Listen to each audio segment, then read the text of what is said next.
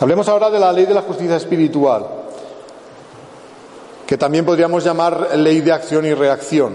Básicamente lo que dice esta ley es que en realidad lo que haces a los demás, tarde o temprano lo vas a vivir en ti mismo. O sea, que lo que haces a los demás te lo estás haciendo también a ti mismo. Dicho de otra manera, se cosecha lo que se siembra. Eso ya lo dijo Jesús, aunque no se entendió lo que quería decir, porque como la Iglesia ha quitado toda la creencia de la reencarnación, pues ha perdido todo el significado. Porque si solo eh, admitimos que existe una vida, llegaremos a la conclusión de que no es cierto que se coseche lo que se siembre, porque hay gente que ha hecho mucho mal y como era poderosa, se ha muerto tranquilamente y nunca pisó un tribunal para ser juzgados por sus, por sus delitos. Por el otro lado, veremos casos de personas que son bellísimas personas, que no han hecho nunca daño a nadie y que parece que todo les vaya mal en la vida, porque todos son desgracias una detrás de otra.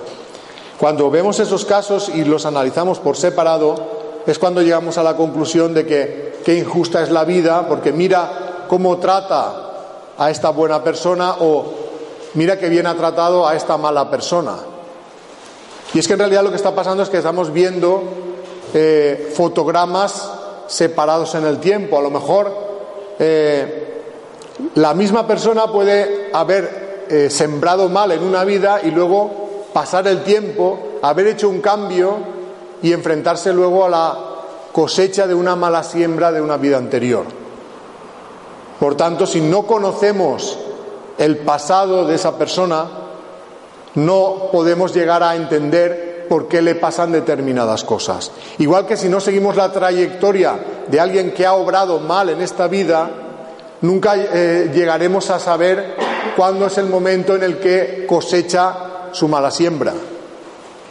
El hecho de que no seamos totalmente conscientes de eso, que solo cuando uno reflexiona puede llegar a conocer esa ley de justicia espiritual, es lo que hace que también actuemos con mayor libertad Mucha gente hace daño porque piensa que se va a ir de rositas. Los poderosos de este mundo creen que se van a ir de rositas.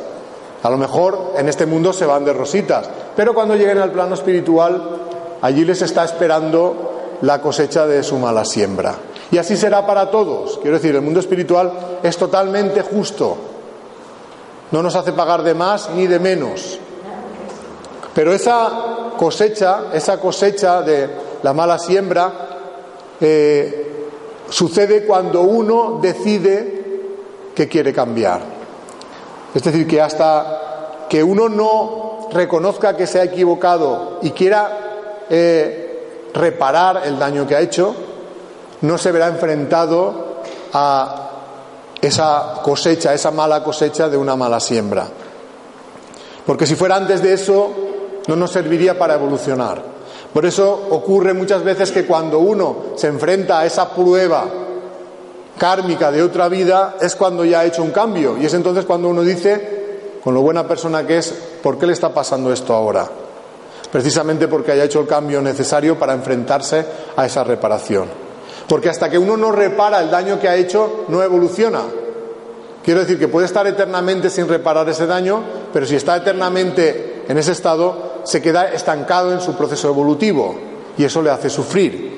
Y llega un momento en que el espíritu se cansa de sufrir, necesita dejar de sufrir, busca la felicidad y es entonces cuando desea cambiar. Y ahí entra en ese cambio la reparación del daño que ha hecho. Eso no quiere decir que solo se evolucione cuando uno repara el mal que ha hecho. Llega un momento en que el espíritu ya no hace daño. Quiere decir que ha acabado de evolucionar. No, puede seguir evolucionando pero en positivo. Actúa con amor y por amor y eso también hace que evolucione. Y entonces las pruebas de su vida no son eh, pruebas de deudas kármicas, son pruebas donde se pone a prueba en su capacidad de amar. Un ejemplo para que se entienda mejor la ley de justicia espiritual. Imaginemos un espíritu que en una vida anterior fue una persona que encarnó en una situación material de riqueza y poder. Y en ese estado de riqueza y poder, lejos de acordarse de los que tenían menos, lo que hizo fue aprovecharse de esa riqueza y poder para eh, explotar a los demás eh, y a consecuencia de ello pues generó mucho sufrimiento, mucha miseria. Cuando esa vida termina y en el otro plano se le da a repasar todo lo que ha hecho, empieza a percibir el sufrimiento que ha causado, puede, puede llegar el momento en el que eh, decida hacer un cambio, se arrepienta del mal que ha hecho y decida hacer un cambio. Cuando ese momento eh, se da es cuando se le ofrecerá la oportunidad de encarnar de nuevo, esta vez en una situación material semejante a la que él contribuyó a causar en los demás. Es decir, si él eh, generó la miseria y la pobreza, ahora encarna en medio de la miseria y de la pobreza. Para experimentar eh, con detalle cuál es el sufrimiento que él causó en otra vida en los demás.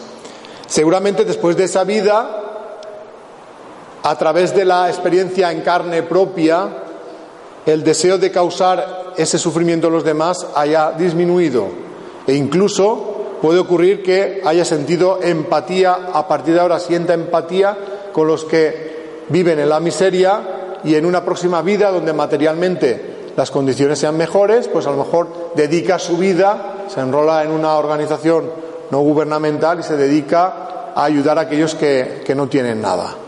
Y así, en cuestión de tres vidas, podríamos, eh, eh, eh, este espíritu, ha experimentado un cambio de ser sumamente egoísta a cambiar a ser más generoso, con más capacidad de amar.